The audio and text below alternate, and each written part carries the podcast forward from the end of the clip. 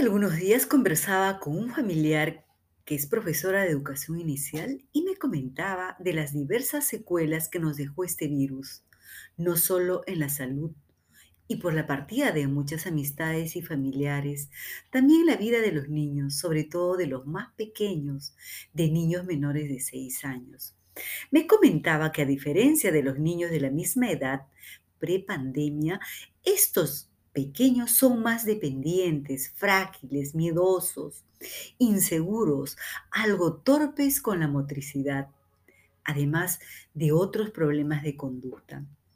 Es obvio que el largo encierro pasó una factura muy fuerte en la corta edad de estos niños, que sin duda necesitan más apoyos y atención de parte de sus padres, familiares, profesores y obviamente de la sociedad en general justamente para poder compartir algunas ayudas claves, rescato un artículo que publiqué hace algunos años en el blog de Para ti Mujer Hoy y ahora deseo compartir contigo en este podcast.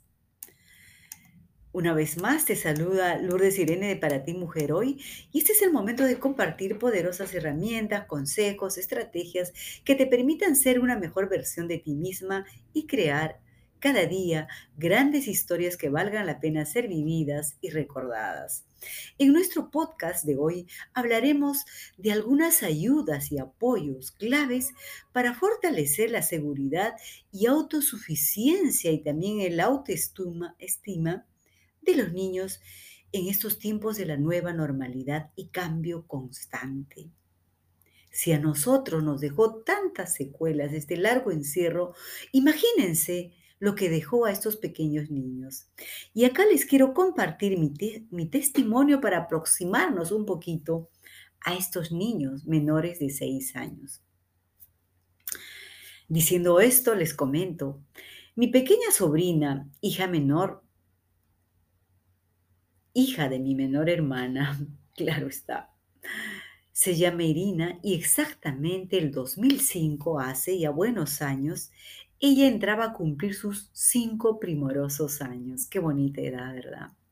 Era la única pequeña que vivía en casa y disfrutaba, obviamente, de los afectos y cuidados prodigados no solo por sus padres, también por sus dos tías maternas. Una de ellas es quien les comparte este podcast.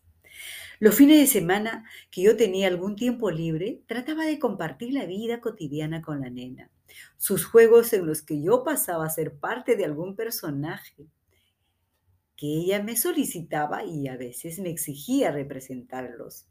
Otras veces me hacía tantas preguntas poco usuales y frecuentemente ella tenía o ensayaba algunas respuestas a las mismas. Realmente me sorprendía su inquietud de descubrir su pequeño mundo que luego se fue haciendo cada vez más poblado y bueno. Cada quien trataba de estimularla dialogando, cantando, compartiendo todo cuanto era posible en su compañía. Pero sobre todo su madre, quien inclusive dejó de trabajar para dedicarse de lleno a su pequeña en la apuesta de brindarle Claro está, no solo amor, sino atenderla integralmente y de manera muy cercana en sus primeros estadios de vida. Mi hermana decía, todo lo que hago por ella, por Irina, hoy tendrá un efecto impercedero en la vida de ella. Sabia verdad.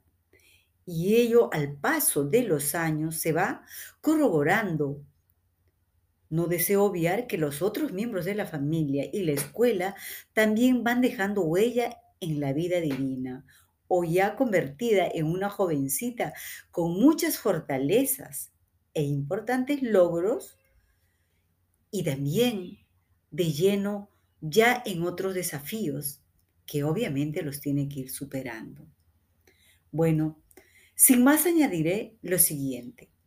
Algunas veces, mientras Irina jugaba, y estaba entretenida viendo sus videos que eran seleccionados cuidadosamente por sus padres u otros familiares, yo le alcanzaba un platito con dos o tres frutas. Una de ellas era infaltable la granadilla de su entera preferencia, hasta hoy. Un buen día Irinita y sus padres se fueron a su nueva casa, a pesar de que estaba partida en esa pena, esta, este traslado ya se había ido postergando por buen tiempo, procurando que ella lo asimilara de la mejor manera. Por supuesto, también nosotras. La pequeña se entristeció por varios días y nos hizo jurar, por favor, no dejáramos de ir a verla, hasta que su papá comprase una casa bien grande para que también nosotras nos trasladáramos para vivir con ella. Sin embargo, lo que más me sorprendió es que ella me abrazó fuertemente cuando ya se iba y me dijo de manera casi solemne, te amo mucho y gracias por el gesto de las frutitas. Realmente me quedé anonadada de esta expresión, de cómo esta pequeña me expresaba sus afectos y su agradecimiento, especialmente en ese día que ya se iba. A partir de este recuerdo, que puede ser anecdótico, pero que me dejó una importante reflexión, quiero compartirle, compartirles algunas eh, recomendaciones que pusimos en práctica con Irina y que fueron muy útiles, inclusive en sus etapas sucesivas, tanto de la adolescencia y ahora en su primera juventud. Lo importante es que los niños aprendan tempranamente a tener una actitud crítica y reflexiva y de ir atesorando, de ir programando su mente en valores que hoy en día extrañamos tanto y que serán muy importantes, muy vitales en estas épocas de pospandemia y de nueva normalidad que nos exige resiliencia, nos exige autosuficiencia, seguridad y esa posibilidad de no tener miedo al permanente cambio. Entonces, comentándoles esta pequeña historia de esta pequeña a quien amo tanto, quiero darles estas claves que serán de mucho apoyo para ti si tienes hijos en esta edad, si tienes algún sobrino, nieto o alguna amistad, siempre es válido. Entonces vamos por la primera clave. Darles la oportunidad de explorar y experimentar en su entorno. Obviamente tomando las precauciones del caso y utilizando todos sus sentidos. Esto es muy importante porque los hace más seguros, más asertivos y más empáticos. La otra clave es conversarles de diferentes cosas y claro, en un lenguaje sencillo, siempre con una actitud de calma y alegría, no esconderles, no negarles y no irnos por la tangente o por el otro lado cuando nos hagan preguntas. Por otro lado, es muy importante escuchar sus ideas, acoger sus inquietudes y responderles de manera oportuna. No le digan estoy ocupada o más tarde, porque cuando uno le da la respuesta en el momento oportuno, estaremos potenciando su razonamiento y su expresividad, así como las ganas de seguir indagando y preguntando. Otro punto importante es estimularlos a expresar su mundo interno. Esto es muy importante mediante los dibujos, las canciones creadas, dialogando con ellas, con ellos, ejemplo, sobre temas del Día de la Niñez, de la familia, de la Navidad, del colegio, del país. Temas hay muchos, sobre todo de lo que significa la nueva normalidad. Otro punto importante es leerles cuentos, especialmente antes de acostarlos, para ayudarlos a imaginar, a ser creativos, a visualizar. Esto es un punto que se va perdiendo en estos tiempos donde estamos conectados al celular, a la computadora o simplemente a una pantalla de televisión. Y nos vamos perdiendo esa capacidad mental de imaginar, de recrear. Eso es sumamente necesario. Otro punto importante es seleccionar programas televisivos o series o películas cortas cuyo contenido tenga mensajes aleccionadores, motivadores, que les fortalezcan y que además sean divertidos. Otro punto impostergable, necesario, es jugar con ellos. Sumergirse en sus circunstancias, vivir sus emociones, sus momentos. Eso es importante. Es volver a ser niños con ellos, explorar con ellos, recrearse con ellos. Esto los hace más seguros, los hace más próximos. Por otro lado, evitar cuestionarlos de manera dura. Es bueno corregirlos con cariño, siempre por el lado más amigable. Enseñarles valores del amor, la tolerancia, la empatía, la asertividad vivenciándolos. Es la única manera de que ellos aprendan. Hacerles saber que son amados de diferentes maneras y ellos, y ellos también darán amor.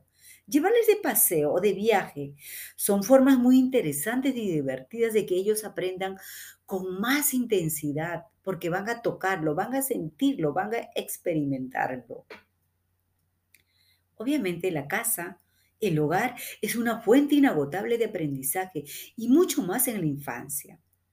Darles amor y hacerles saber cuánto los amamos y lo importante que son para nosotros, sin duda de lejos serán vitaminas para su seguridad y autoestima, tan necesarios en estas épocas de cambio y de grandes y permanentes desafíos. Con los niños nada es obvio. Nada es tácito, es necesario decirlo.